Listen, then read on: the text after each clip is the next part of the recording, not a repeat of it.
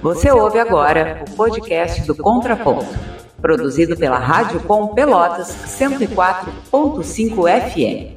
O programa é transmitido ao vivo de segunda a sexta, às 9 horas da manhã, na FM e também no Facebook, YouTube e Twitter. Além disso, o Contraponto fica disponível nos agregadores de podcast e no site radiocom.org.br. Ad Ferrer você ouve agora o podcast do Contraponto, produzido pela Rádio Com Pelotas 104.5 FM. O programa é transmitido ao vivo de segunda a sexta, às 9 horas da manhã, na FM e também no Facebook, YouTube e Twitter. Além disso, o Contraponto fica disponível nos agregadores de podcast e no site radiocom.org.br. Pode ser que a AD, né? Com toda a inspiração do trabalho e a potência do trabalho dela, também afete positivamente esse ambiente aqui de internet e nos dê um, uma condição de ficarmos aqui na paz e podendo fazer o trabalho jornalístico que queremos fazer. A nossa convidada, Ad Ferrer, é jornalista especialista em relações internacionais e produtora audiovisual. A pauta aqui é apuração e jornalismo nas redes. Ela é moradora aqui de Pelotas, é referência no Twitter e também para o Congresso Nacional. Então, olha só a potência da AD, que vem aqui nos dar a satisfação da presença no estúdio, ao vivo. AD, prazer em te conhecer e te ver aqui no, no estúdio, na tela da Radicom. Bom dia. Bom dia, o prazer é todo meu muito obrigada pelo convite. Como eu disse para vocês, ainda não estou acostumada com esses elogios, não sei lidar com eles, mas eu agradeço muito de coração. Uh, e elogio acho que não é demais, porque nós vivemos numa sociedade em que as pessoas vivem se entre devorando, né? Então basta ver as redes sociais que a gente percebe isso. Acho que um elogio merecido, né? Sempre necessário, né, Clarice? Extremamente necessário. Eu estava dizendo aqui para a Andiade, é, estava dizendo para ela, antes de começar esse programa, que faz tempo que eu sigo a, a AD, sigo o camarote da, Repu, da República, que agora é, e muito aliviou a minha ansiedade durante as eleições, aí que a gente, todos nós, né, do campo da esquerda, vivemos um período de bastante sufocos, quatro anos, claro, mas as eleições foram especialmente é, complicadas aí para a saúde mental de todos nós. e muito me aliviou as informações que a AD subia. Para quem não sabe, a Ad Ferreira, ela tem um, o perfil dela no Twitter é o Ad News, ela tem também o Camarote da República. É, ela é referência para a rede do Twitter, a rede de esquerda, de progressista, dentro do Twitter. A, perfis muito grandes dentro dessa rede, realmente enormes, um dos maiores perfis dentro da rede da esquerda no país, é, indicam o trabalho da AD, repercutem coisas que ela coloca. Jair Me Arrependi, para quem não conhece, é um enorme de um, de um perfil dentro do Twitter. O Jair Me Arrependi, o Tesoureiros do Jair, também um, um, um link muito grande aí, né, dentro dessa rede, um nome muito grande. Então, quando eu soube que ela era de Pelotas, meu Deus, eu vou ter que me entrevistar. Eu quase caí dura quando vi. então, a gente está muito feliz de receber, te receber, Ad, aqui no programa. Vamos começar, então. É, essa questão aí da, da cobertura, né? Pela em rede. O Twitter ele é muito específico com relação à cobertura de política, porque os próprios jornalistas se informam por ali, se informam por aquelas apurações é, de outros jornalistas que podem não ter um vínculo com uma redação específica, mas que estão sempre trabalhando, é, muitos deles, e a AD é uma dessas pessoas, trabalhando com muito afinco em defesa da democracia, a gente viu isso muito claro no ano passado. Então, eu queria, Ad, que tu começasse nos explicando como é que tu chegou no Twitter, já faz bastante tempo que tu está no Twitter, e como é que tu acendeu, assim, dessa maneira, é, na rede, como é que tu, o teu trabalho começou a aparecer, porque a gente também sabe que tem muita publicação, né, e que existem estratégias, às vezes um pouco de sorte, para dar essa visibilidade. Embora eu deixe claro que o trabalho da AD é um trabalho realmente fenomenal. Por favor. Ah, então, eu comecei no Twitter, como acho que todo adolescente em 2009, para reclamar né, da vida, para falar da vida, para reclamar dos pais. E o Twitter mudou, ele mudou, as minhas intenções mudaram com o Twitter quando eu comecei a fazer jornalismo aqui na Católica. E comecei a trabalhar na TV UCPEL. Na época, a TV UCPEL era um grande laboratório que a gente fazia uh, até a apresentação ao vivo do jornal. Então, eu comecei a pegar informações dali. E eu comecei a perceber o, o, potencial do Twitter. Só que eu só fui fazer a mudança dele quando veio a pandemia. Quando a pandemia surgiu, eu tava, eu tinha um grupo de amigas no WhatsApp em que eu ficava passando as informações para elas sobre a doença, sobre a Covid-19. E eu pensei, bom, por que não jogar no Twitter, né? Para que mais e mais pessoas saibam as verdadeiras notícias, né? O que realmente estava acontecendo, não aquilo que o governo Bolsonaro falava para a gente.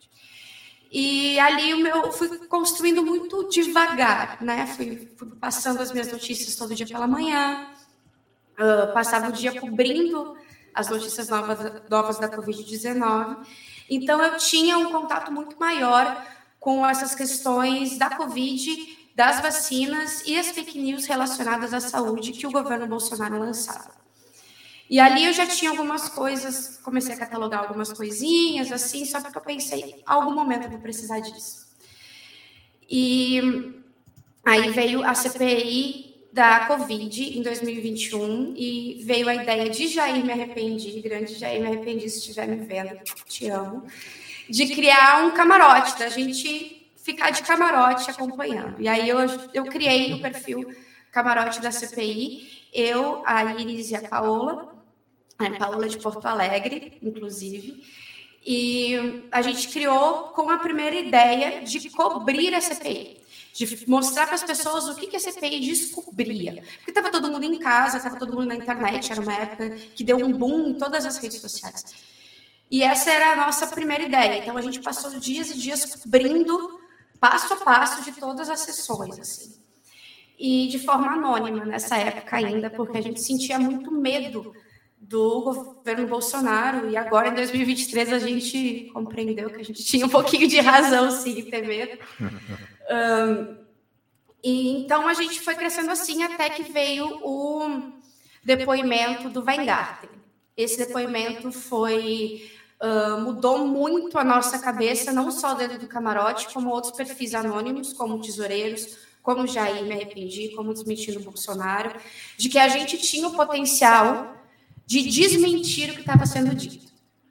Né? A gente tinha as informações para desmentir aquelas pessoas e a gente achava que os senadores não tinham. Então a gente começou a marcar senador e pedir para as pessoas marcarem os senadores nas coisas que provavam as mentiras dos depoentes.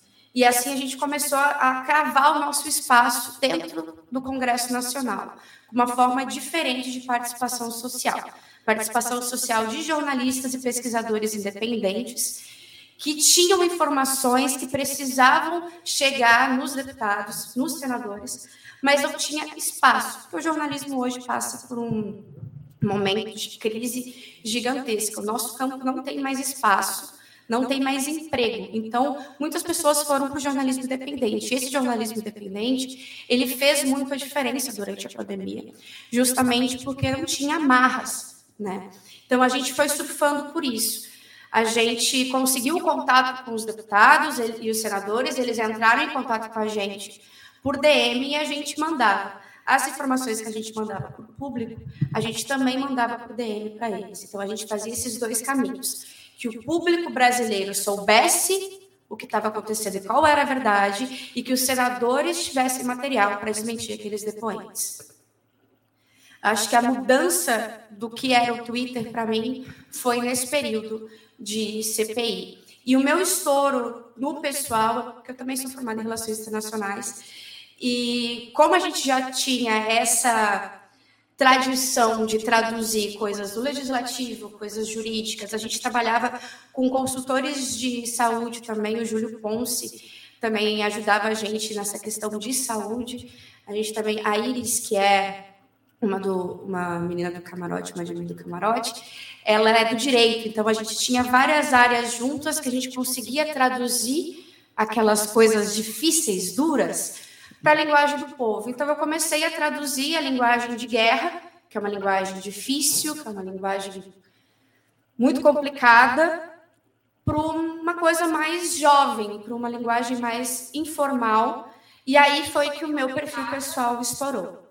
É, a gente vê bem claro que o, o, perfil uh, no Twitter, pelo menos é o que me parece, né?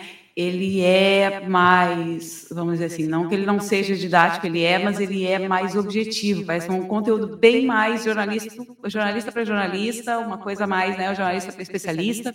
E o teu perfil no Instagram e o TikTok, imagino também, ele é uma coisa mais didática. Ele é um jornalismo bem apurado, mas de, de, preocupado com uma linguagem mais popular, né, mais acessível. Isso é muito interessante também.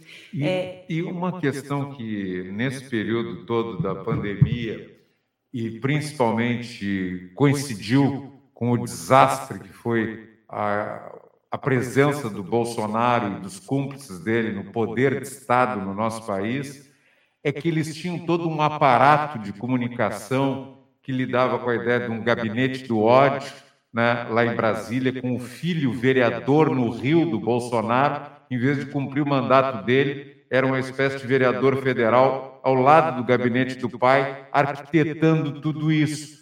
E, além disso, né, uma rede né, complexa, sofisticada, que é um padrão que nem talvez a AD nos ajude, não é bem brasileiro, é uma ideia mais tipo Steve Bannon é, chegando no Brasil, importado pelo bolsonarismo, pelo o Carlos Bolsonaro, e isso se esparramando pela rede social. E a esquerda parece que a esquerda tradicional ficou meio perplexa com essa forma de comunicação.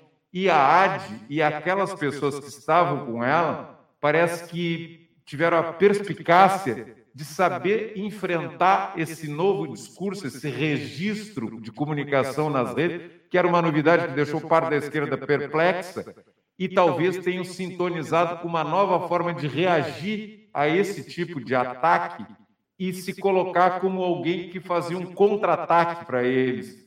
Eu não sei se eu percebo, mas a esquerda ficou meio atônita. E diz muita gente, ah, mas por que, que o Janones não interferiu? Por que, que o Jean Willis não interferiu? Por que, que a Manuela Dávila não reagiu? E todo mundo ficou nessa perplexidade e eles avançaram. E eu pergunto, vocês acham que foram vanguarda nesse momento na comunicação das redes, uh, Adi?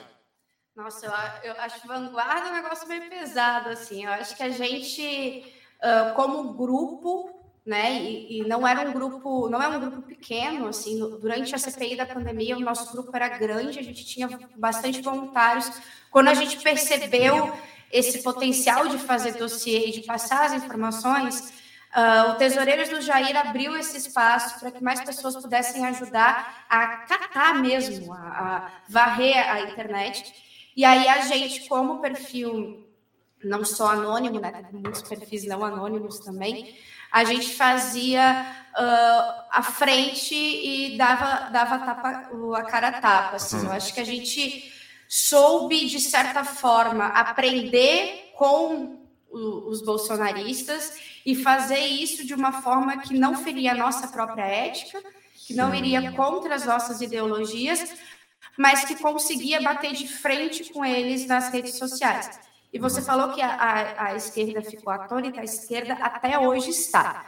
A gente está, uh, a gente pode estar, tá, pode citar aí uns seis, sete perfis que estão, estavam mais à frente, mas hoje, por exemplo, eles dominam o Kawaii, eles dominam o TikTok, eles dominam o WhatsApp, eles dominam o Telegram. E a gente recém começou a dominar o Twitter, estamos recém fazendo uma movimentação para a galera aí no TikTok.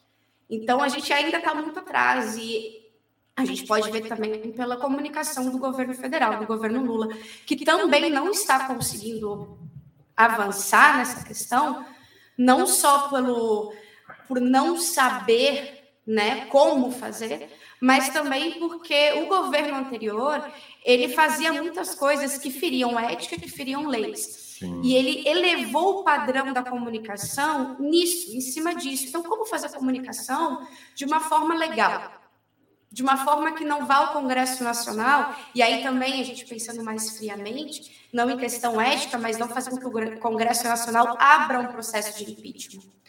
Né? E então, isso vai além da nossa própria ética. Então, o governo federal tem esse, esse, esse desafio agora de chegar à comunicação naquele patamar de forma legal.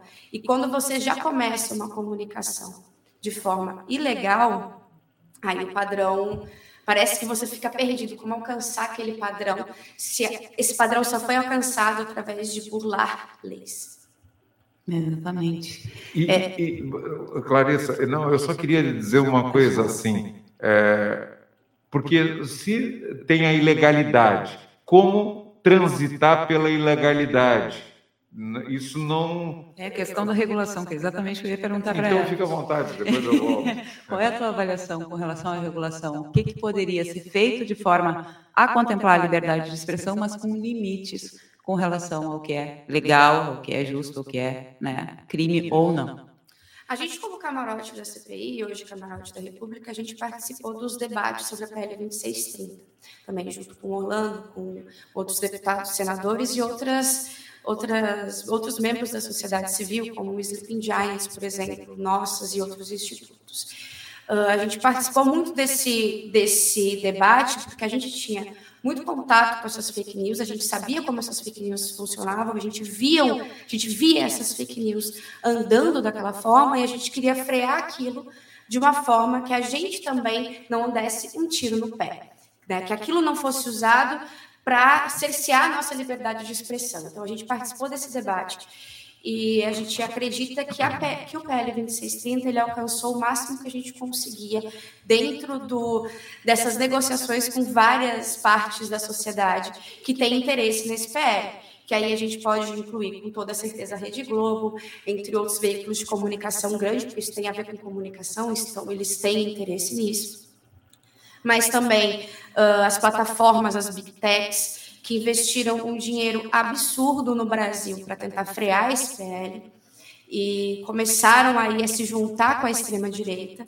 Né? Então, a gente viu o quanto esse PL realmente mexia na estrutura quando a gente começou a ver que o pessoal da extrema-direita e o pessoal das big techs estavam andando mais ou menos juntos, para a gente usar né, um, um palavreado mais, mais jovem, assim, estava andando junto, estava colando junto.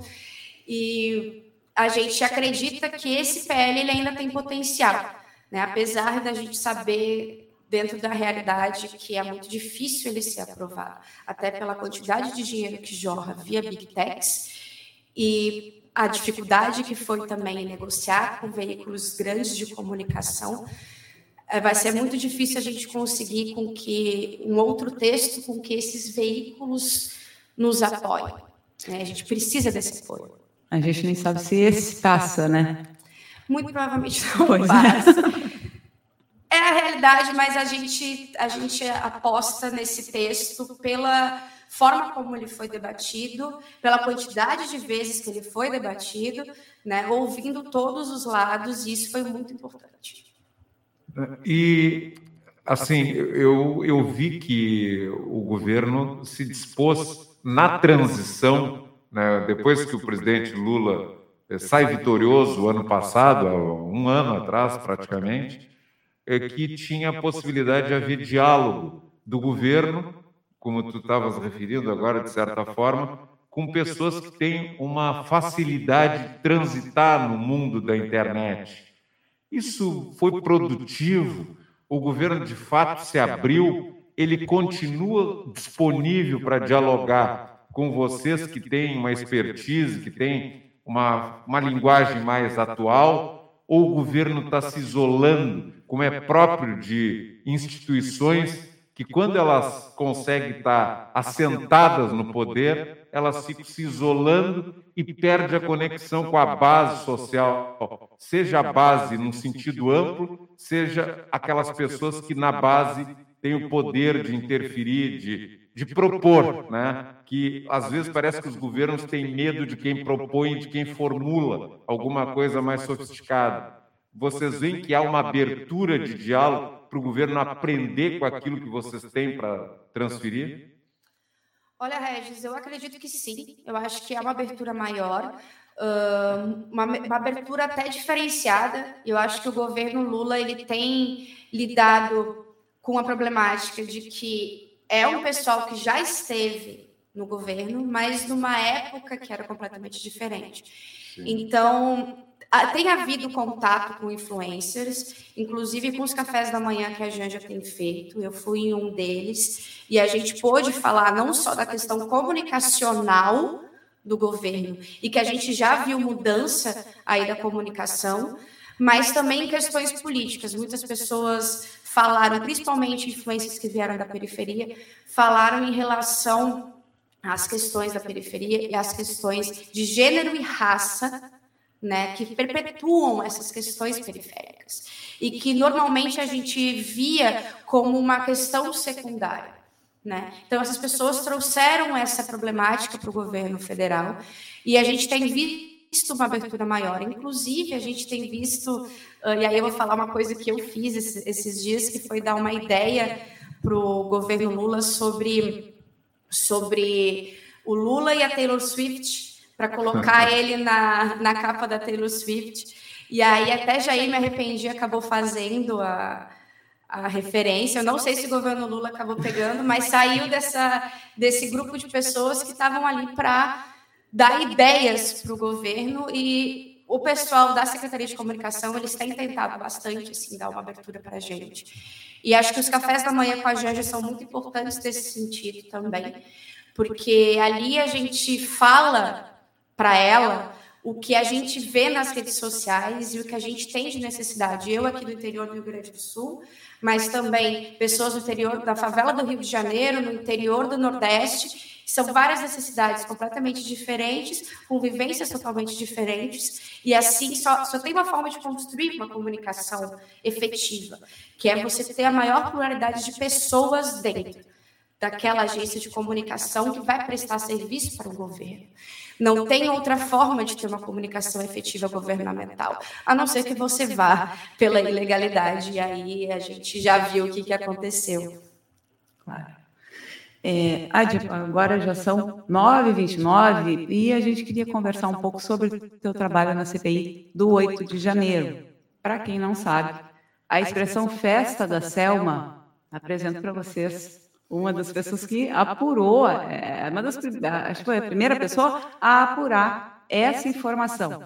A AD trabalhava uh, infiltrada nos grupos do Bolsonaro para ir mapeando essas mensagens e, e né, seguindo pistas do que poderia acontecer, do que uso a, a extrema-direita estava dando para essas redes mais uh, específicas, né, mais recortadas dentro do bolsonarismo.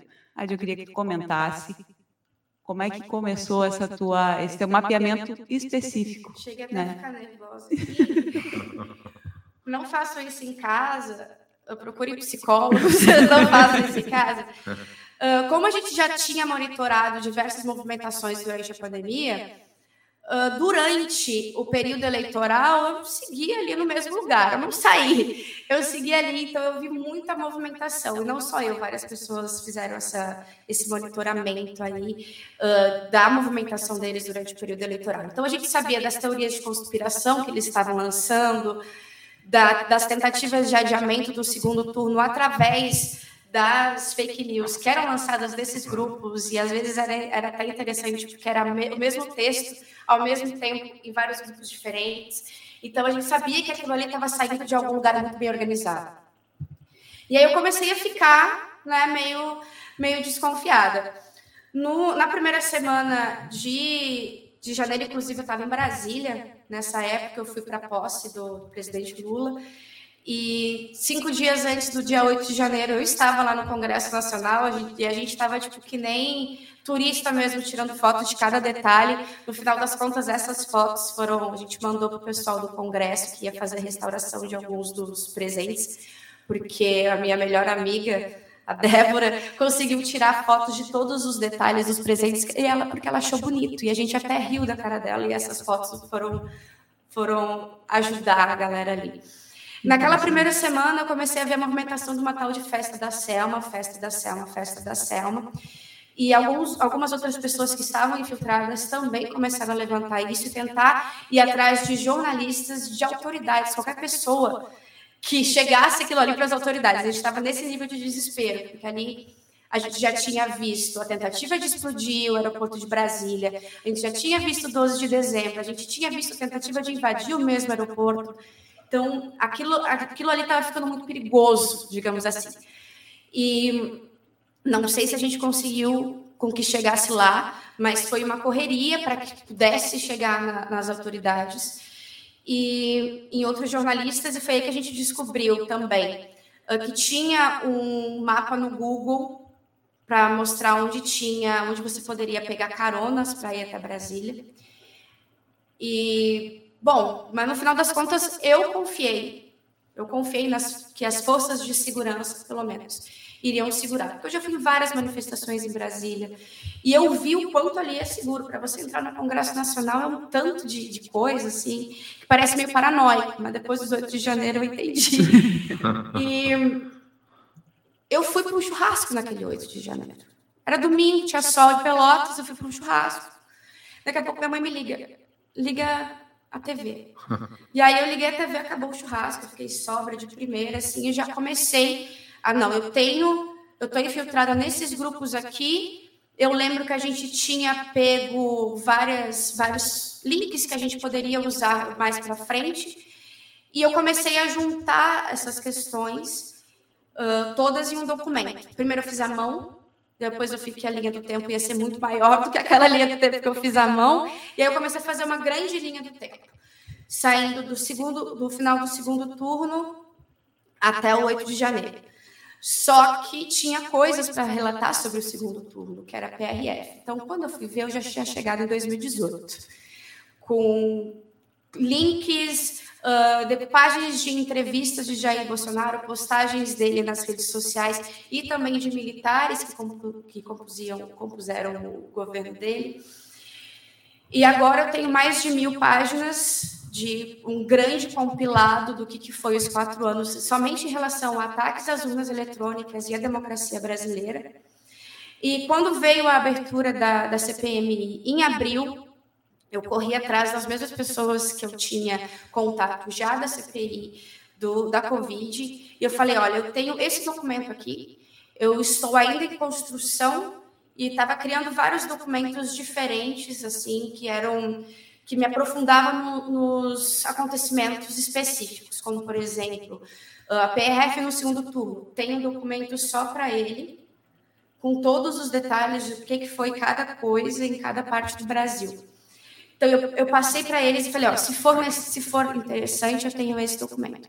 E a partir daí, eu comecei a ajudar com a minha pesquisa os senadores e os deputados durante a CPMI do golpe eu não chamo de CPMI do 8 de janeiro, porque aquilo foi claramente uma montagem de. Foi uma tentativa de golpe. Quando você vê a linha do tempo vindo de 2018 para cá, você consegue ver muito melhor como que as coisas são. Então, para mim, inegavelmente, foi a CPMI do golpe. E boa parte da minha pesquisa estava no relatório final, fiquei muito feliz. Queria botar no Lattes, dizer, ó, eu fiz. E durante esse tempo de CPMI, eu resolvi que eu ia ir para o TikTok e que eu ia fazer esses, esses, essa pesquisa que eu tinha, eu ia transformar ela em alguma coisa popular, em pop. Ia chegar no professor de história da quinta série, ia chegar no aluninho dele, tudo através da rede social e que ele compreendesse o que, que aconteceu. Né? Então, eu fiz questão de traduzir tudo que eu pudesse traduzir para uma linguagem mais jovem e auxilia muito também que eu tenho vários piercings, que eu tenho cabelo colorido, as pessoas se relacionam melhor e eu consigo falar de golpe com pessoas de todas as idades. E agora a minha ideia é transformar isso num podcast, uma série de podcasting que vai ser uh, todos os dias, o que, que foi todos os dias no governo Bolsonaro em relação a golpe, e quero transformar também em um livro, porque eu quero que essas informações não fiquem só no meu computador, que essas informações elas vão para o público, outros perfis também estão usando a minha pesquisa para fazer conteúdo, como o perfil A Boca de Lobo também. Uh, a jornalista Amanda Aldi Sim. já fez uma matéria em relação a uma descoberta que eu tive. como, por exemplo, é, e essa descoberta para mim, quando eu peguei o documento, eu ri, com todo respeito. Não, sem respeito. sem respeito a ajudar o governo Bolsonaro, mas eu pedi a entrada de todas as pessoas no Palácio da Alvorada no período eleitoral até 30 de dezembro. E assim, exatamente nos dias em que se diz que houveram reuniões golpistas, não tem registro da entrada de ninguém. Olha aqui, Olha mais, mais, parabéns. A AD ficou constrangida aqui no início, que tinha recebido parabéns aqui, né, nosso, né, meu, da, da Clarissa, mas a audiência aqui da Rádio Com segue nessa mesma vibe, para usar uma expressão que eu acho que é muito mais da geração dela do que da minha. Mas aqui o Doca53 diz bom dia, camaradas. O Dalton Sodré diz bom dia, amigos. Um grande abraço a todos. O Floravante de Santos Moraes buenas, companheiras e companheiros. O Doca fala. As participações da figura do, aspas, colega internauta na CPI da Covid teve uma importância fundamental para pressionar a oposição à época. O Fábio Costa, nosso camarada jornalista do Outras Vozes, diz: Bom dia, Adi. Baita conteúdo nas redes que tu fazes. Sigo recentemente. O Júlio Araújo, o fã-clube da Adi Taum, bom dia. O Luiz Arthur Filho, bom dia. Bem avaliada a situação. Assisti esses dias no ICL essa pauta. Eles, aspas, a direita ainda dominam muitas das redes sociais. Parabéns, Adi, pela referência construída. A Isabela da Milano vai numa linha que vai lá para a questão do Oriente Médio, mas como a AD é das relações internacionais, é um terreno que também interessa para ela. E diz: Bom dia, camaradas, hashtag somos todos palestinos, viva a resistência, ou pelo menos muitos, mas muitos solidários com o povo palestino que é atacado pelo terrorista Estado de Israel. O Ademir Ferrer Soares diz: Bom dia, comunidade progressista. A Ana Miranda Iris, a mãe da vereadora Fernanda Miranda, está aqui, nos dá bom dia. O Júlio Araújo diz: Adi, o trabalho que vocês constroem ajuda a desmontar as redes bolsonaristas. Saímos da defensiva. É, é, parabéns pelo trabalho, Adi, diz o Ademir Ferrer Soares. É Ferrer, hein? é, Ferreira foi presidente do Sindicato dos Bancários aqui em Pelotas e região, nos anos 80, 90. O Ademir Ferreira Soares trabalhou muitos anos no Banrisul, aqui da Floriana. Será que é meu parente? Olha aí, hein, Ademir. Descobre aí essa, essa questão genealógica, Ademir. Você tem né, entre as tuas parentas esse talento da internet que é a AD, aqui de Pelotas. E o, o, o Diogo R. diz há de a pessoa mais foda, orgulho de conhecer e trabalhar com essa preciosidade, diz o Diogo R. O Júlio Araújo fala: um podcast sobre o governo Bolsonaro pode estar na categoria True Crime. É, Matheus Agostinho, bom dia, Ad, demais jornalistas. E não te esquece que aqui tem um radialista, viu, Matheus? Uh, sindicatos Metalúrgicos diz: bom dia a todas e todos, tremenda trabalho da AD, parabéns.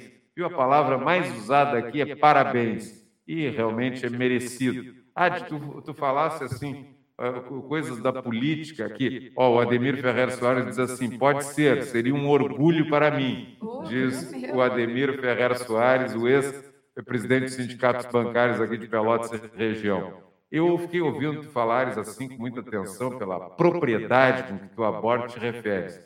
E eu fiquei pensando assim: o sonho da esquerda tem sido, ao longo do tempo aqui no nosso país, fazer uma conexão da esquerda institucional ou daquela organizada em partidos com a base da sociedade. Mas esse é um, é um trabalho que para a esquerda tem sido difícil, porque a direita tem muito dinheiro, porque tem mais facilidades, etc, etc, etc. Mas as redes sociais, elas têm uma certa autonomia, uma certa autonomia. E será que isso é faz a diferença?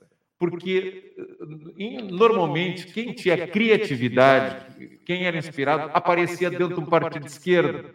Tu poderias partir com o teu trabalho, com as tuas ideias, de um partido de esquerda, seja o PT, o Partido dos Trabalhadores, seja o PSOL, seja o PCdoB, qualquer partido de esquerda, o PDT e tal, e dali brotarem as tuas ideias e de pessoas que pensam como tu, que são criativas como tu.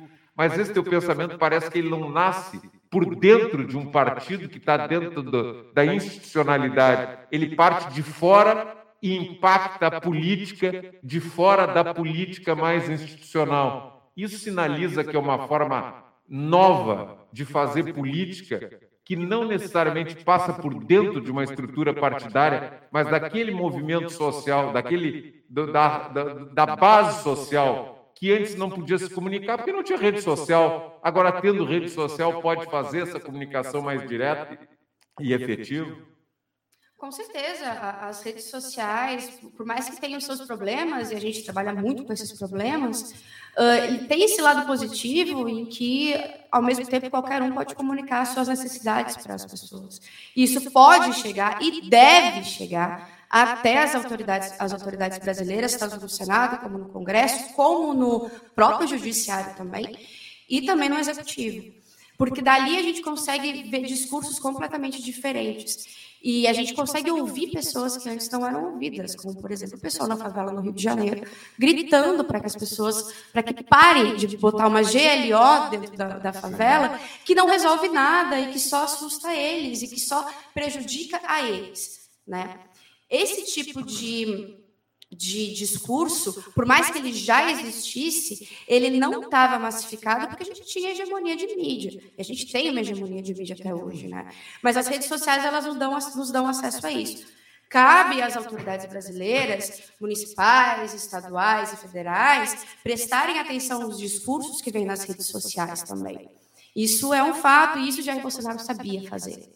Apesar dele não atender às necessidades do povo que mais necessita hoje, daquele grupo mais vulnerabilizado, ele sabia ouvir aqueles que faziam com que ele ficasse lá na frente, né? Que era o pessoal com mais dinheiro, que eram os empresários, que era o agronegócio. Ele sabia ouvir as redes sociais também. E isso, é, isso era importante, isso é uma das lições importantes que Jair Bolsonaro deixa em relação à internet. Né? E como tu, como tu dizes, a gente vem de fora de um partido político. Ninguém do camarote da, da República, por exemplo, uh, milita dentro de algum partido. A gente milita por ideologias que nós temos e, e valores que nós temos, que nós fomos criados em cima daquilo ali. Né? A gente e muitas pessoas são como nós, inclusive. Muitas pessoas são como nós, que não militam dentro de um partido, que têm, têm noção de fora e de outros tipos de necessidade. E não é por uma questão, tipo, a, a política partidária é ruim. Eu acredito, inclusive, que a política partidária ela deva continuar existindo. A política institucional ela deve continuar existindo. Porque fora da política é barbárie, e a gente já viu isso com o Jair Bolsonaro. Mas é importante que a gente, de, a gente tenha essas pessoas que estão fora de partidos e consigam falar com vários partidos ao mesmo tempo para que a gente consiga unir a esquerda de uma certa forma. E a gente não está vendo a esquerda unida em 2023 como a gente imaginou que a gente veria. Né? E isso é preocupante também. Então, essas pessoas, a gente tem o papel com pessoas que transitam em diferentes partidos institucionais que a gente consiga unir a gente num discurso só. Claro que a gente precisa ter as diferenças né, dentro do partido de, de, esquerda, dentro dos partidos de esquerda, mas que a gente tenha uma única direção, um único objetivo, e esse objetivo seja igual a todos, que é o que a extrema-direita tem hoje. A extrema-direita pode não ter diversidade, a gente tem muita diversidade, e para a gente conseguir alcançar aquele objetivo aqui, precisa alcançar essas necessidades todas e unificar o, o discurso né? não matando a diversidade. Até isso é de é um trabalho é, é uma questão muito muito difícil, tanto é que a gente não consegue fazê-lo, mas a gente precisa botar isso na, na balança. Porque eu, eu, eu sinto assim, ao, ao longo do tempo da minha militância pela esquerda, que ficou a sensação que a esquerda foi se burocratizando e gostando dos parlamentos e dos executivos e meio que virando as costas para a base social. Essa direita bolsonarista, por mais esdrúxula, estapafúrdia que seja, parece que eles, eles conseguem proporcionar para uma, uma ampla faixa da, da sociedade brasileira, que não está organizada em partidos, a sensação de que eles estão incluídos, que eles são ouvidos, que eles têm o, o, o alguém que dialoga com eles e que respeita as vontades, por mais estapafúrias que sejam aquelas pessoas nos muros se lamentando e tal, mas tudo aquilo parece um acolhimento. E a esquerda, ainda que a sociedade que simpatize com a esquerda, que possa encontrar na esquerda um canal de interlocução, a esquerda nos parlamentos e tal, naquela relação burocrática. E parece que por isso o bolsonarismo, assim como ah, o pensamento e as ações do Steve Bannon por aí afora, parece que dialogam mais com aqueles que não têm é, politização. As pessoas que são os deserdados da política encontram uma forma de se expressar nesse universo aí. E que, paradoxalmente, seria. Eu sigo fora da política né, apoiando um político outsider que não é outsider. Exatamente. E aí vai. E, mas também tem uma questão que os algoritmos das redes sociais, eles auxiliam a divulgação de discursos mais radicais. Sim. Porque quando você precisa uh, favorecer aquele discurso que mais gera discussão, que mais faz com que as pessoas fiquem naquela rede social. É a lógica do lucro. Né? Então, quanto mais radicalizado o discurso, mais gente vai lá xingar aquela pessoa, mais pessoas vai lá concordar, vão lá concordar, mais pessoas vão lá debater, e assim vai indo. Então, a rede social, ela, dessa forma como os algoritmos funcionam, elas só tendem a ir para um lado. Infelizmente é isso. Como a gente não tem, por exemplo, uma extrema esquerda muito forte no Brasil, né? A gente existe a extrema esquerda, mas ela não é muito forte no Brasil. A extrema direita se aproveitou disso de uma forma absurda, que nós que estamos ali tentando né, seguir tudo dentro da legalidade, dentro da democracia, dentro do que é ético, a gente não consegue chegar lá. Se o único caminho pavimentado é o caminho da ilegalidade, a gente não consegue chegar lá. Então a gente precisa dar um jeito de chegar naquele padrão da forma legal e da forma ética. E para isso a gente, teve, a gente teve que construir muita coisa, só que essa construção não está no final. A gente tem que ir agora para TikTok, a gente tem que ir para o Kawaii, a gente tem que ir para o WhatsApp, e o governo federal tem que fazer essa movimentação, e também comunicadores de esquerda têm que fazer essa movimentação. Né? Isso é muito importante. Que a gente vá exatamente onde eles estão divulgando aquela teoria da conspiração para desmentir aquela teoria da conspiração. Não adianta botar no, no, na Rede Globo, por exemplo, que tudo bem, é o, é o, maior canal de televisão, mas aquelas pessoas que precisam ouvir aquilo não assistem mais Rede Globo. Não assistem mais. Elas são completamente contra. A gente precisa estar no Kawaii. Que é onde vem aquele videozinho, você sempre vê o símbolo do Kawaii ali. Ali é o importante. No TikTok, no WhatsApp, nessas redes que a gente aprendeu a, de, a dizer como lado B. Eu vou ser sincero contigo, eu nem tenho, eu nem sei como entrar no tal Kawaii, eu nunca fui lá. Eu ia te perguntar qual é a diferença do Kawaii e do TikTok, porque eu também sou bem ignorante com essas coisas. O Kawaii é o TikTok mais abrasileirado, assim, ele tem, que nem diz a Leila Germano, é um puro suco do Brasil, é o Brasil, Brasil mesmo, mas ele é muito sem filtro, assim. Na primeira vez que você entra, ele, o, o algoritmo ainda está querendo te conhecer para saber qual o o tipo de vídeo que você vai querer assistir. Ali naquele momento ele está te entregando assassinatos, uh, corpos, uh, pessoas sendo, enfim, aí pornografia, porque ele não tem filtro, ele tem um filtro muito menor do que o TikTok. O TikTok já é um pouco diferente. Se você vai postar, por exemplo, Uh, o Camarote, esses dias, a gente postou um vídeo à distância do bombardeio de Israel, mas à distância, não, não aparecia nada. O TikTok já não gostou e já tirou o vídeo. Se gente tivesse postado no Kawaii, provavelmente ele estava com as visualizações lá em cima, porque o Kawaii ele permite mais coisas. E o Kawaii é uma problemática gigantesca, assim, e que muitas vezes é deixado de fora também das discussões sobre regulação porque é uma rede muito lado B. Assim, que a gente chama tem assim, a ver com aqui, parece que tem a ver com aqueles conteúdos da, do Datena. Lembra daquele programa isso, do Brasil, Datena? Gente. Isso, é a datetização do TikTok, é isso aí. E, e, um outro programa que tinha na Globo antigamente, que era... Aqui Agora. Exatamente. Era um... Não, não, não era da Globo. Não, aqui agora era, era uma, era um programa que tinha, que era sobre é, crimes é, que aconteciam. E, e, e, alguém talvez lembre aí, o Ademir, que é da nossa geração, talvez. Não, era um programa. Era um programa que o, aquele jornalista que, que já faleceu, que depois foi para. Ó, Fábio Costa botou aqui, linha direta. Linha direta. Obrigado, Fábio, Fábio é impagável. Marcelo Rezende, esse é o programa, Fábio. Mas pior, porque o, o, linha direta, ele faz simulações. O Kawaii tem coisa verdadeira ali. Ai, gente, que tem vídeo real. Sim, sim. É o horror. Na, tem um, eu, eu, eu, vi um, eu li um livro uma vez, aliás, li não, eu fui até a metade dele. Era, o Fábio está dizendo corretamente, mais uma vez, muito obrigado pela contribuição ao Fábio Costa, nosso camarada do Outras Vozes, que voltou agora com o Pedro Bial, porque aquilo dá muita audiência. Nessa lógica que a Adi está falando aí. Né? Eu li um livro uma vez que eu fui até a página 30, eu não pude ir além. É de um escritor chamado Edgar Allan Poe, né? E Histórias Extraordinárias, o nome do, do livro. Eu li, quando o cara começou a encerrar alguém numa Olha aqui, ó, o Henrique Salazar está lá em Manaus. Ele trabalha no Instituto Chico Mendes da Biodiversidade. Pelo meu WhatsApp, ele está dizendo: irmã do Rogério Ferrer, manda um abraço para ela. Henrique Salazar, meu amigo das antigas, o, o do, do, irmão dela, o Rogério, do Palica também, impagável Palica. Então, mas essa questão, viu, Ad?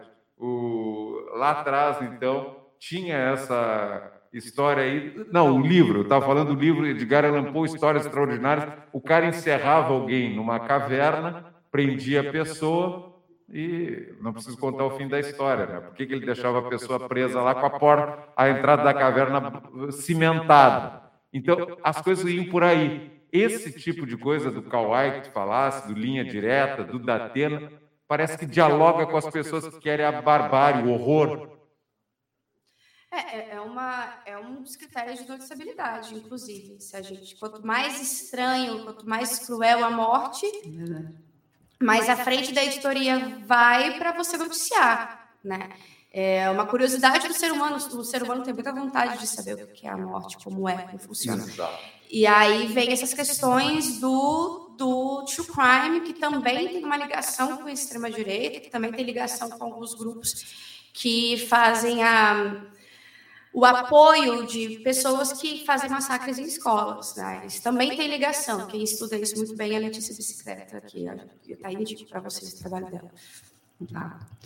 É, Adi, para a gente ir encaminhando o encerramento, eu queria te pedir assim, porque é um exemplo do quanto o trabalho por trás da, do computador via redes uh, sociais é fundamental para o mundo que a gente vive hoje, né? E é de uma especialidade no jornalismo que ainda é não, não é tão né não é popular assim não é uma coisa muito fácil de fazer. Eu queria que tu contasse para a gente uma história de alguma investigação que tu fez que tenha te surpreendido muito seja em qual uh, em qual apuração tenha sido né em qual tema tenha sido. Queria que tu contasse para gente um pouquinho então, teve a questão da Carla Zambelli e o hacker, por exemplo. Hum. Acho que foi uma das coisas que, que me surpreendeu, porque eu estava no meio da pesquisa, eu obviamente que eu topei com as fotos do Walter Delgatti entrando no Palácio da Alvorada em agosto de 2022. E aí eu comecei a juntar e ir atrás da Carla Zambelli, né? Porque na época dizia-se que tinha sido ela. E eu fui atrás de postagens daquela Isabela, então eu fui assim, ó, fundo no Instagram dela. E eu achei uma foto dela com o Walter Delgatti no final de julho, em que ela dizia que estava preparando alguma coisa com ele. E aí eu mandei, eu mandei pro pessoal da Boca de Lobo e falei, olha, eu não não tanco essa essa apuração ainda, mas é isso aqui que eu tô achando. Aí eles, nossa, que estranho. Eu não, peraí, eu vou reler as matérias que eu já tinha salvo, porque eu acho que tem alguma coisa ali. E aí, numa das matérias da Veja, dizia que o Walter Delgatti falou para o repórter que uma das coisas que o Jair Bolsonaro tinha pedido a ele era que ele assumisse a autoria de um grampo que ia sair há pouco do Alexandre de Moraes. E que daí ele poderia ficar tranquilo que ia ser só aquilo ali. E essa matéria saiu em agosto de 2022, ninguém deu muita bola para aquilo, porque era só mais uma das coisas que Jair Bolsonaro fazia. A gente já estava cansado já.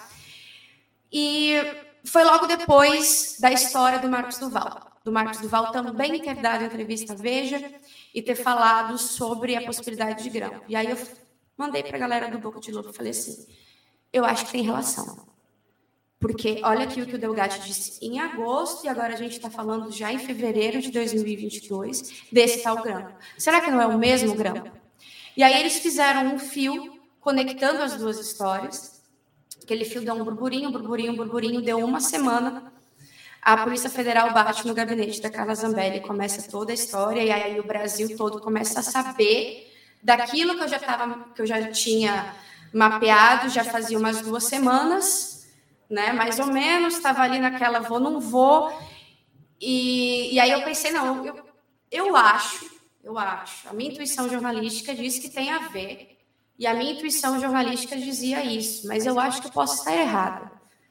E aí veio as desculpas da Zambelli. Quando ela não conseguiu se desculpar, aí as coisas se conectaram melhor. E aí, eu, aí que eu percebi que eu tinha em mãos mesmo, era muito mais pesado. Aí eu fui atrás da Amanda Aldi, fui atrás de outros jornalistas para a gente tentar fazer alguma matéria em relação àquilo que eu tinha ali. Porque se eu podia me antecipar a uma operação da Polícia Federal, algum jornal grande poderia se antecipar. Né? E isso, isso poderia fazer com que tivesse uma movimentação muito maior de pessoas sabendo daquilo ali. Então eu comecei a ir atrás, foi aí que eu comecei a ir atrás. Hum, imagina.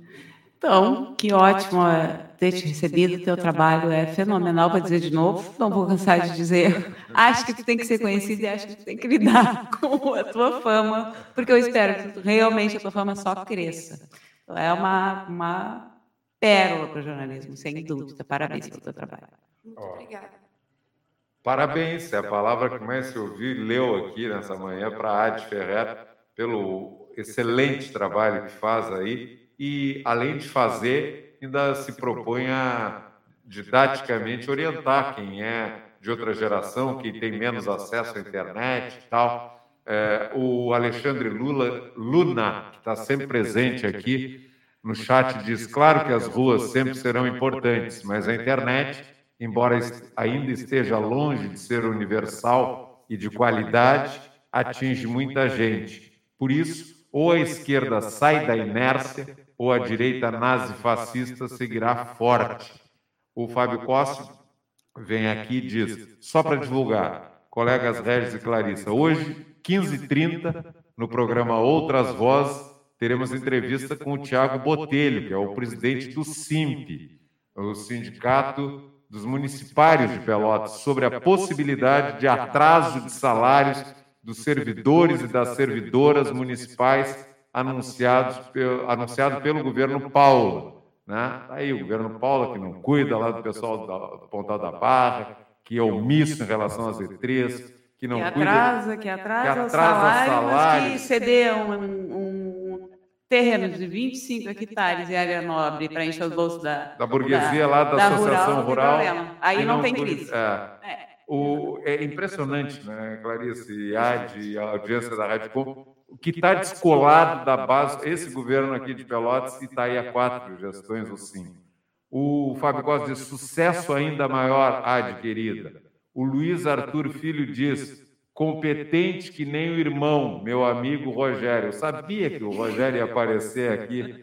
E a DJ Elô diz, bom dia, contraponto. Parabéns para essa maravilhosa jornalista. Está aí os parabéns, o reconhecimento do teu trabalho. Fica uma curiosidade, tu fizesse relações internacionais na Federal aqui em Pelotas, Adi?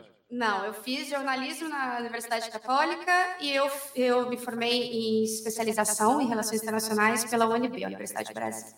Ah, onde estudou o professor Fábio Duval, que é professor das relações internacionais aqui em Pelotas e que seguidamente fala que estudou lá na UNB em Brasília. Tu já sabe, né, Acho que agora tu entrou aqui pro rol dos nossos entrevistados. Tu não vai demorar muito para voltar aqui para conversar com a gente de novo. Não tem problema, eu moro perto, veio claro. Que excelente, que bom, obrigada. Muito obrigada pela tua participação. Obrigada a vocês pelo convite, gente. Tá legal. 10 horas, um minuto. Acho que um intervalo para pegar um fôlego, né? E tomar uma aguinha, né, Clarice? É, acho que sim, acho que sim. Já voltamos, gente. Voltando então com o contraponto, agora 10 horas mais cinco minutos. Não sei se estão me ouvindo, Juliana? Sim? Tá. Ah, agora sim, agora estou me enxergando aqui. Então, uh, 10 horas mais 5 minutos, voltando então o contraponto de hoje. A gente tem uma outra entrevista, estava marcada com o secretário de Trânsito e Transporte, mas ele ainda não entrou aqui na sala de transmissão do contraponto. vou dar uma, uma perguntada aqui na assessoria de imprensa da prefeitura, se o secretário vai poder participar ou não. Às vezes, nas outras, em outras entrevistas passadas, eu já há muito tempo ouço aqui o secretário Flávio uh, ao Alain, ele às vezes dá uma atrasadinha, mas entra. Ele, ele sempre ele tem por hábito atender a Radicom. Sempre que possível, ele atende mas é, talvez esteja algum compromisso, assim, com dificuldade de fazer a participação, porque imagina aqui em Pelotas, com o, o trânsito que nós temos e o transporte, eu vou te contar, né? É, tarefas sobram para quem tem a responsabilidade de ser o secretário municipal de transporte e trânsito. Mas a gente pode percorrer também as principais informações e nos baseando, eu já tinha alertado aqui a audiência mais cedo para o nosso site, né? O site da Radicom Pelotas, né? Só para quem quiser ir no endereço dele, Radicom é, e para buscar ali o radicom.org.br, radicom.org.br para ver as principais notícias do dia, né? Com fontes confiáveis, né? não é fonte aqui que fica espalhando fake news. E o pessoal vai atualizando essas informações. Tem uh, matéria sobre a, o massacre que está acontecendo, continua acontecendo lá na faixa de Gaza, pelo terrorista Exército Israel. Diz após a primeira remessa, o movimento rural dos trabalhadores sem terra o MST planeja mandar 100 toneladas de alimentos para a faixa de Gaza. Né? E tem mais notícias aqui no site da Radicom. Você pode acessar o site no endereço, repito, radicom, tudo e chega nas últimas notícias. Também é possível se conectar aqui com a emissora através do contato WhatsApp, que é o 53, o DDD de Pelotas, 999 33 14 64. Repetindo, o contato WhatsApp da Radicom, 53 999 33 14 64. Falamos muito agora com a nossa convidada, a Adi Ferrer, sobre redes sociais. E a Radicom está no TikTok, está no Instagram, está no Facebook, tem canal no YouTube, tem página no Facebook, tem conta no Twitter e agora tem uma missão depois dessa entrevista com a Adi Ferrer, o Kauai. Esse aí eu não conheço, né? Eu não, nunca fui apresentado ao tal do Kauai, né? Mas parece que ali o, tem sangue, né? E não é doação de sangue, né? É padrão linha direta, padrão uh, da Atena, né? Aqueles programas que era só bala e bala. E também uma época, Clarice, e todos nós aqui sabemos disso, a gente via filmes na Globo que parecia que era, um, era aquele morticínio, bala, bala, bala. Isso aí é uma coisa que não estão conectando hoje em dia quando se fala muito de armamentismo, gente totalmente é, desequilibrada querendo que se facilite o acesso a armas. Né? O, o, tal Eduardo Bolsonaro foi na Argentina exportar visão armamentista. Os caras na Argentina dizem: oh, o que, que é, essa figura né, esquisita está aqui dizendo essas barbaridades? Cortaram o filho do Bolsonaro numa transmissão de TV na Argentina, porque ele estava fazendo propaganda do armamentismo. E isso está aqui no Brasil, está solto, né?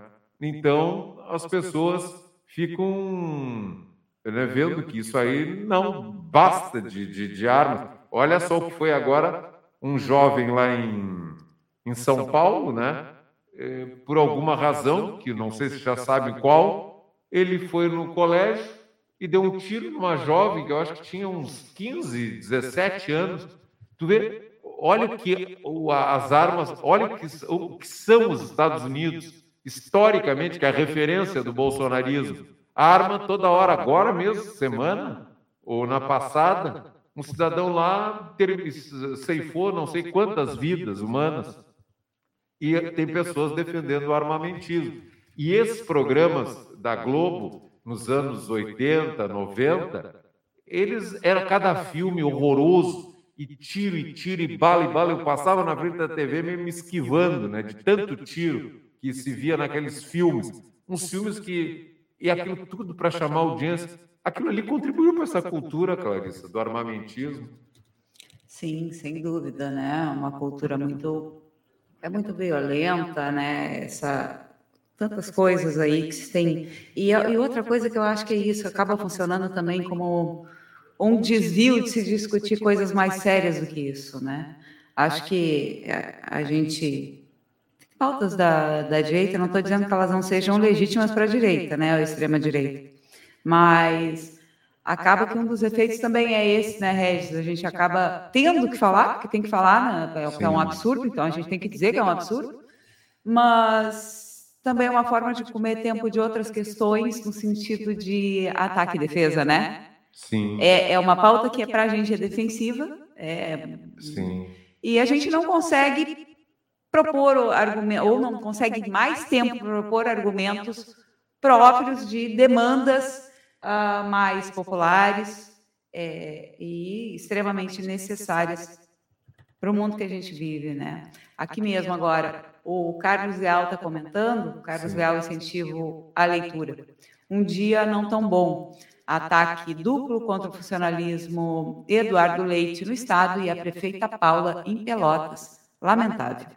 E ele segue. No município, a prefeita querendo parcelar salários. E no nível estadual, o governador aumentou de maneira absurda o IP. Muita gente desfiliando dependentes idosos.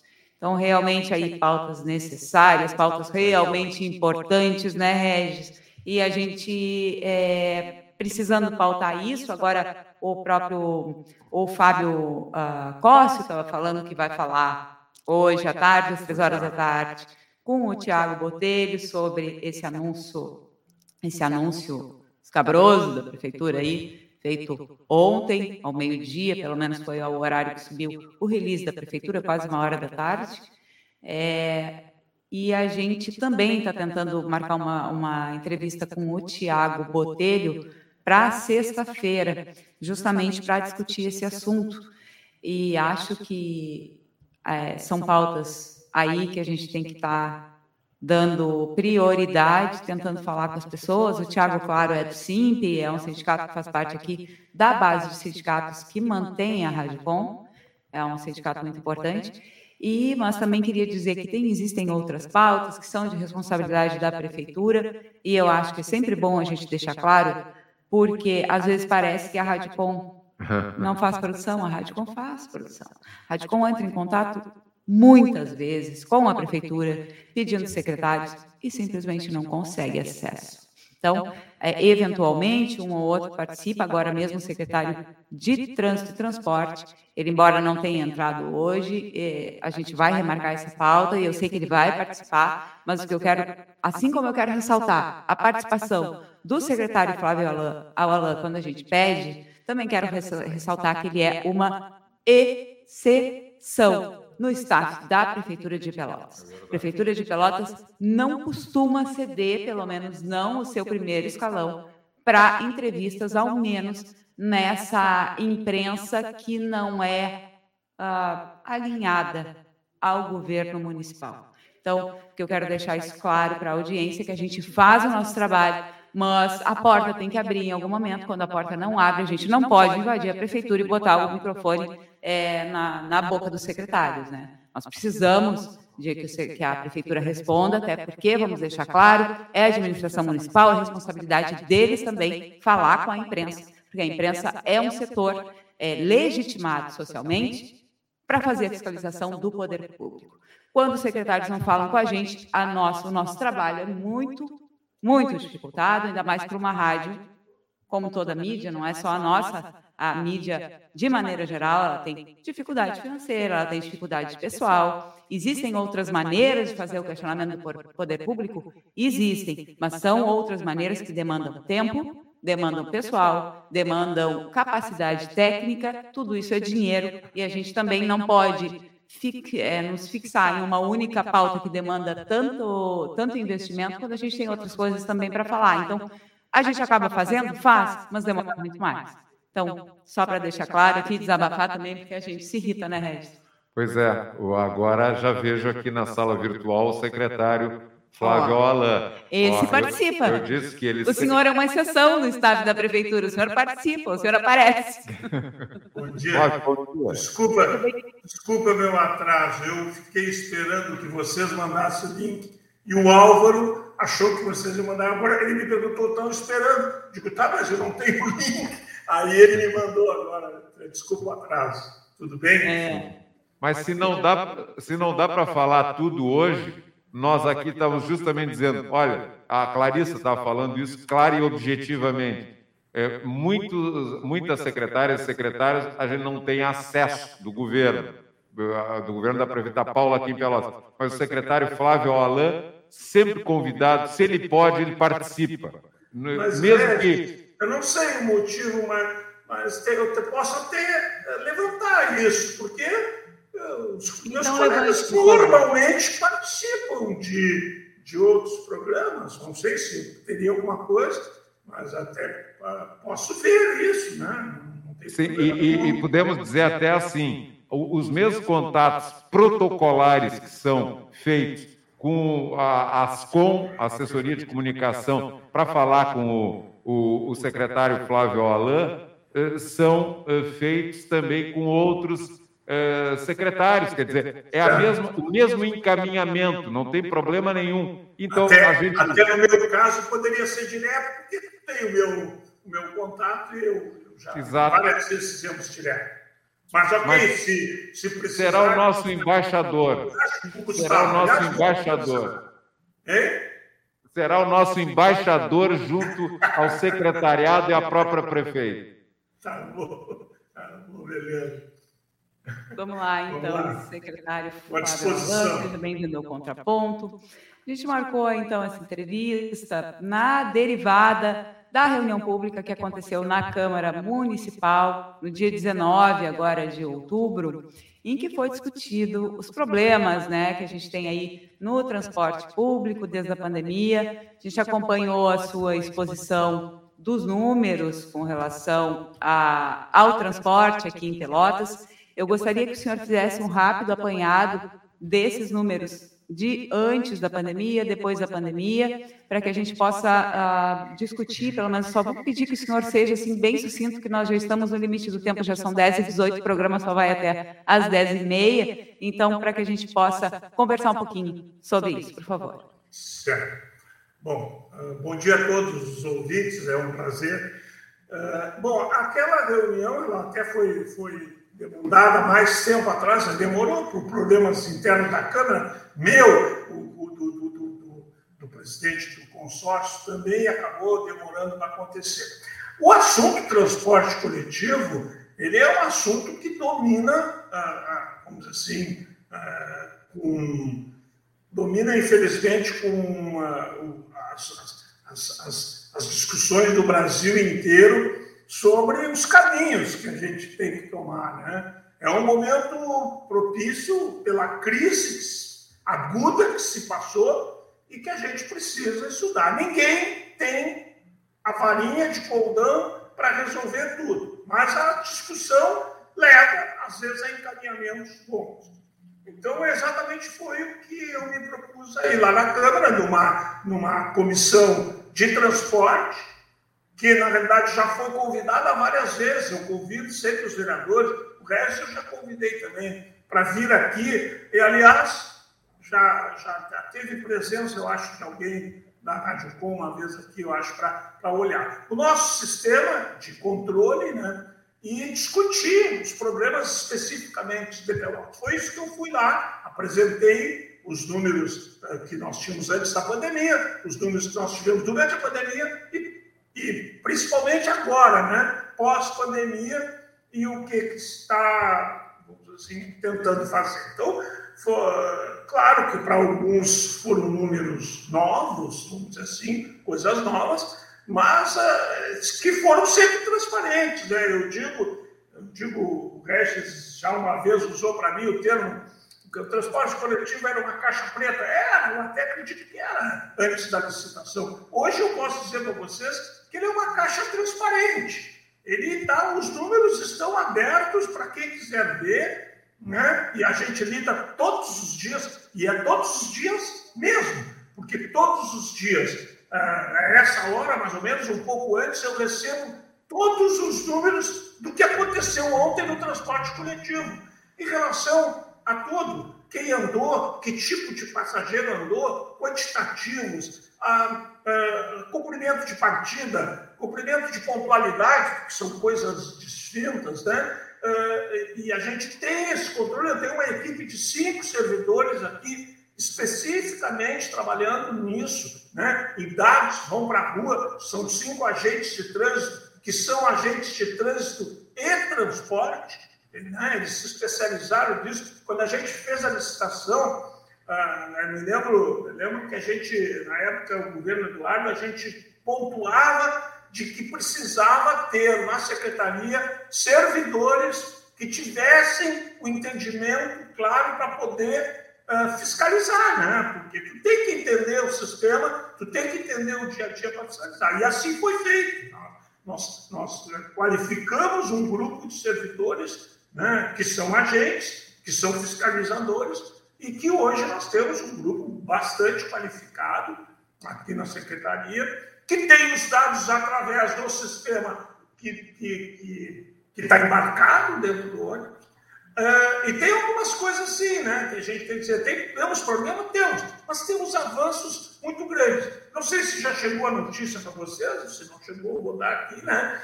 Que nós estamos, o transporte coletivo de Pelotas foi classificado numa, num prêmio da FAMURS, que deve ocorrer dia 22 de novembro a entrega. Nós estamos entre os três melhores projetos de mobilidade urbana em boas práticas do transporte coletivo. Como que foi isso? Ah, a FAMURAS, ela, ela abre para os municípios e, e, o município tinha que determinar 15, no, no máximo, no máximo, 15 boas práticas do transporte coletivo. Nós tínhamos muito mais do que isso desde que se passou pela pandemia e veio a licitação, boas práticas. O que, que é boas práticas?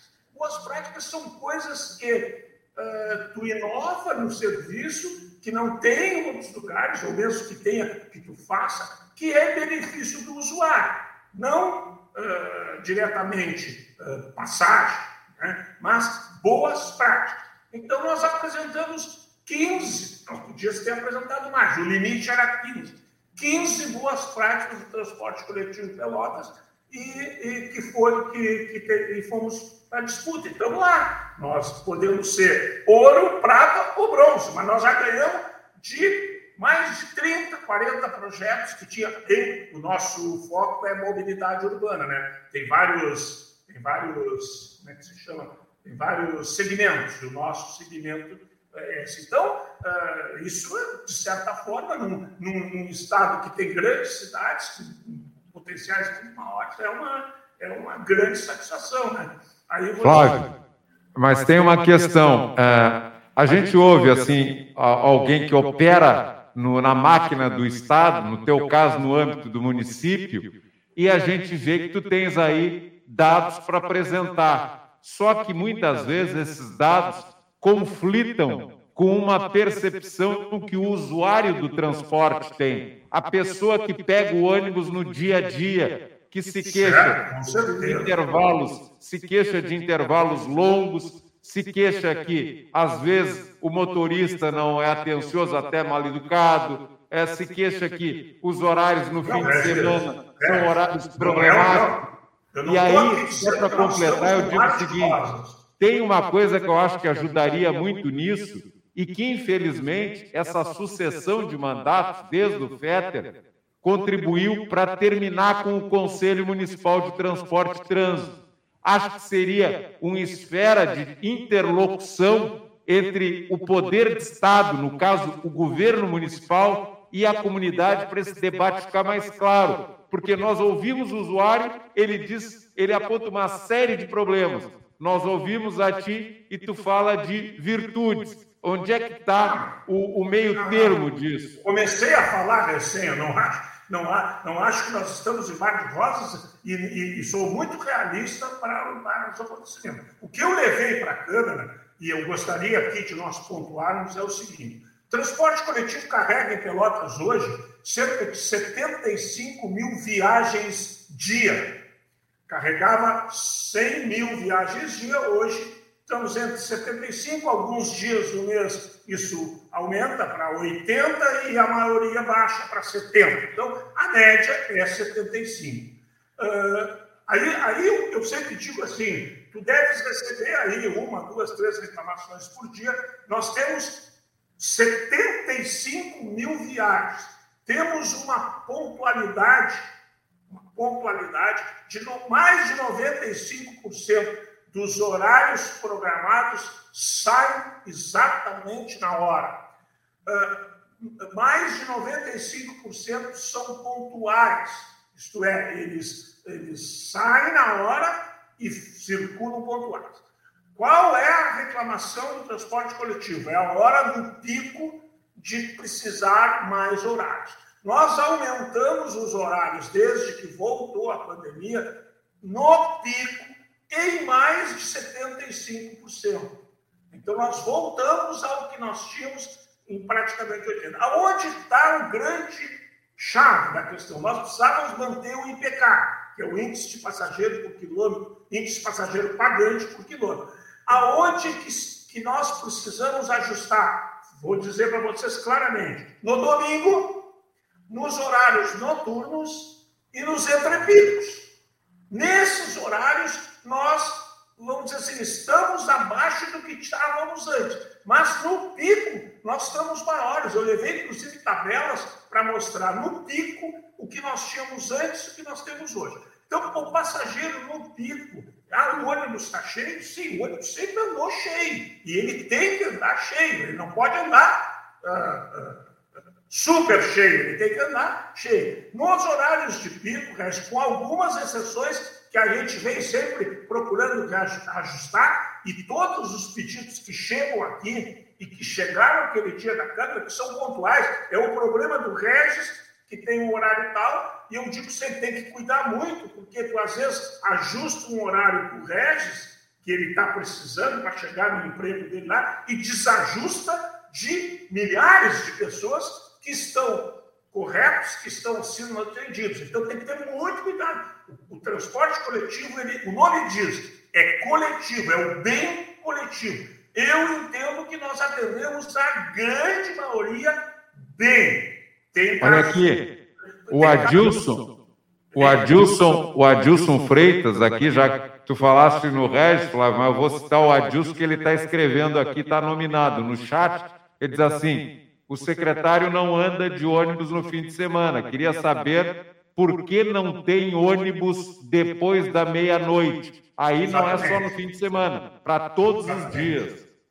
Exatamente a resposta que eu, que eu dei lá na Câmara, eu vou dar aqui para esse, esse nosso ouvinte.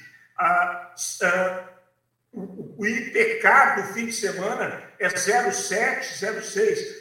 Os ônibus andam absolutamente vazios no fim de semana e, e, na, e, na, e noturno era assim, ó, eu tenho a estatística e posso passar para ti se quiser, não tem problema nenhum de quantas pessoas andavam após a meia-noite. Era dois no ônibus, um no outro ônibus, era praticamente um transporte individual, e isso prejudica o coletivo.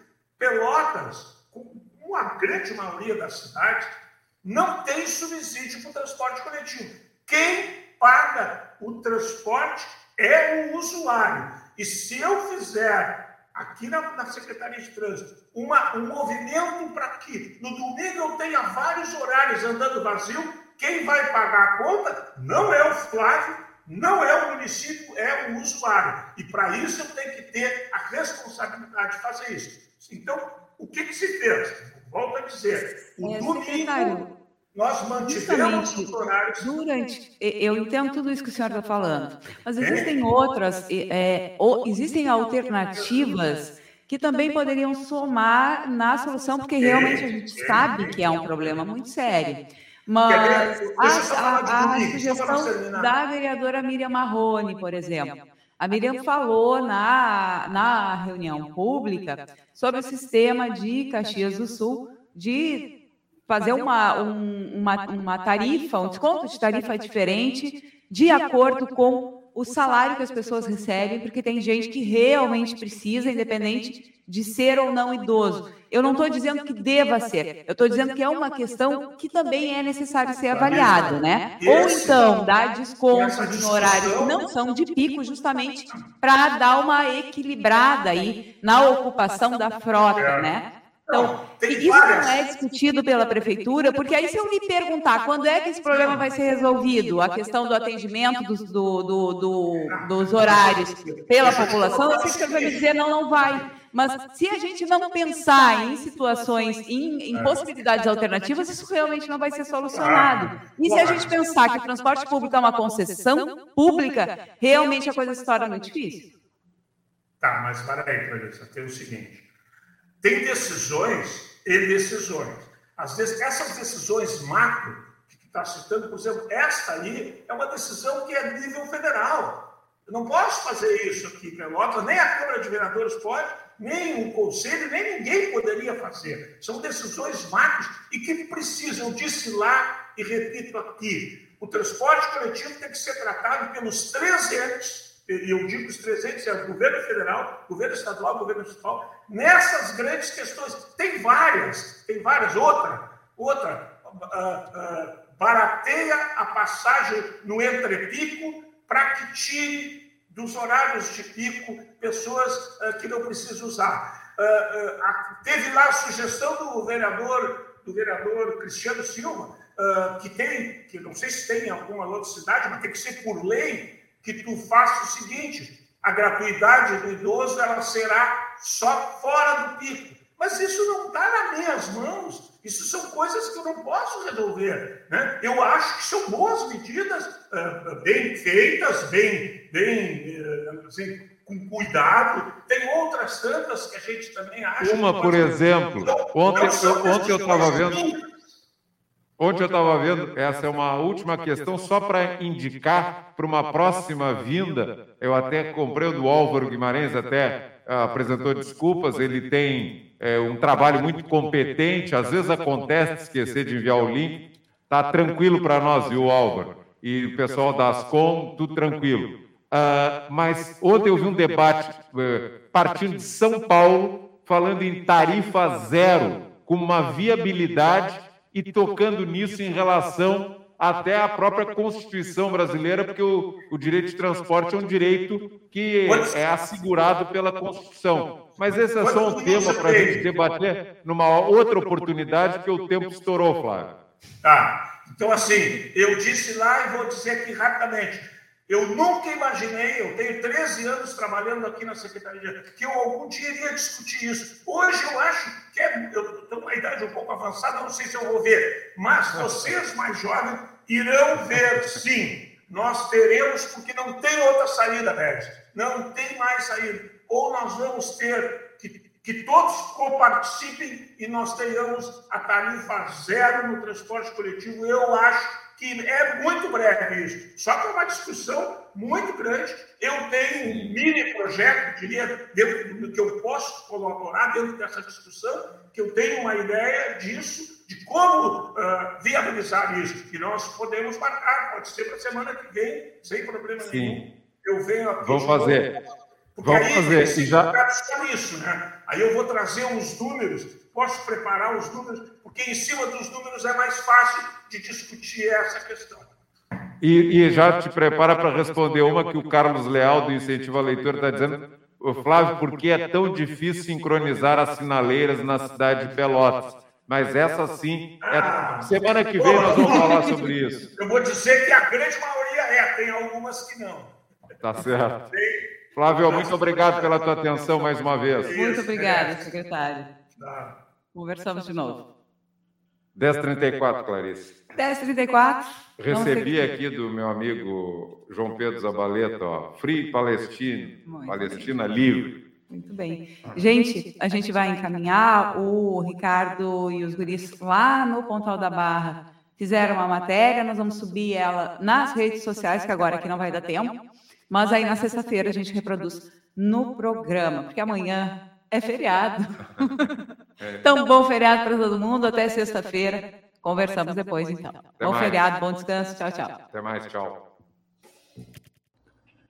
Você ouviu o podcast do Contraponto, produzido pela Rádio Com Pelotas 104.5 FM. O programa é transmitido ao vivo de segunda a sexta, às 9 horas da manhã, na FM e também no Facebook, YouTube e Twitter.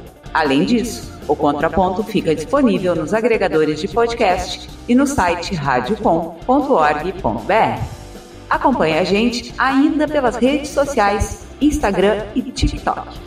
O programa é apresentado por Regis Oliveira e Clarissa Henning, com produção da equipe de jornalismo Ricardo Bandar, Luiz Colatti e John Weber.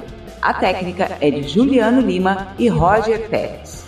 Contribua com o jornalismo da rádio. Manda a tua pauta para o nosso WhatsApp 53 999 33 14 63 ou então pelo e-mail contra.radiocom@gmail.com. A Rádio Com é uma iniciativa mantida pelos sindicatos da Alimentação, Sindicato dos Bancários, Azufel, Adufel, Simp, CEPERS, Sindicato, Sinasef, Sintrajuf RS, Sindifisco Nacional, Sindicato dos Metalúrgicos, Sintra Pospetro, Sindijus RS, Associação do Pessoal da Caixa Econômica Federal do Rio Grande do Sul e o Sinzapel.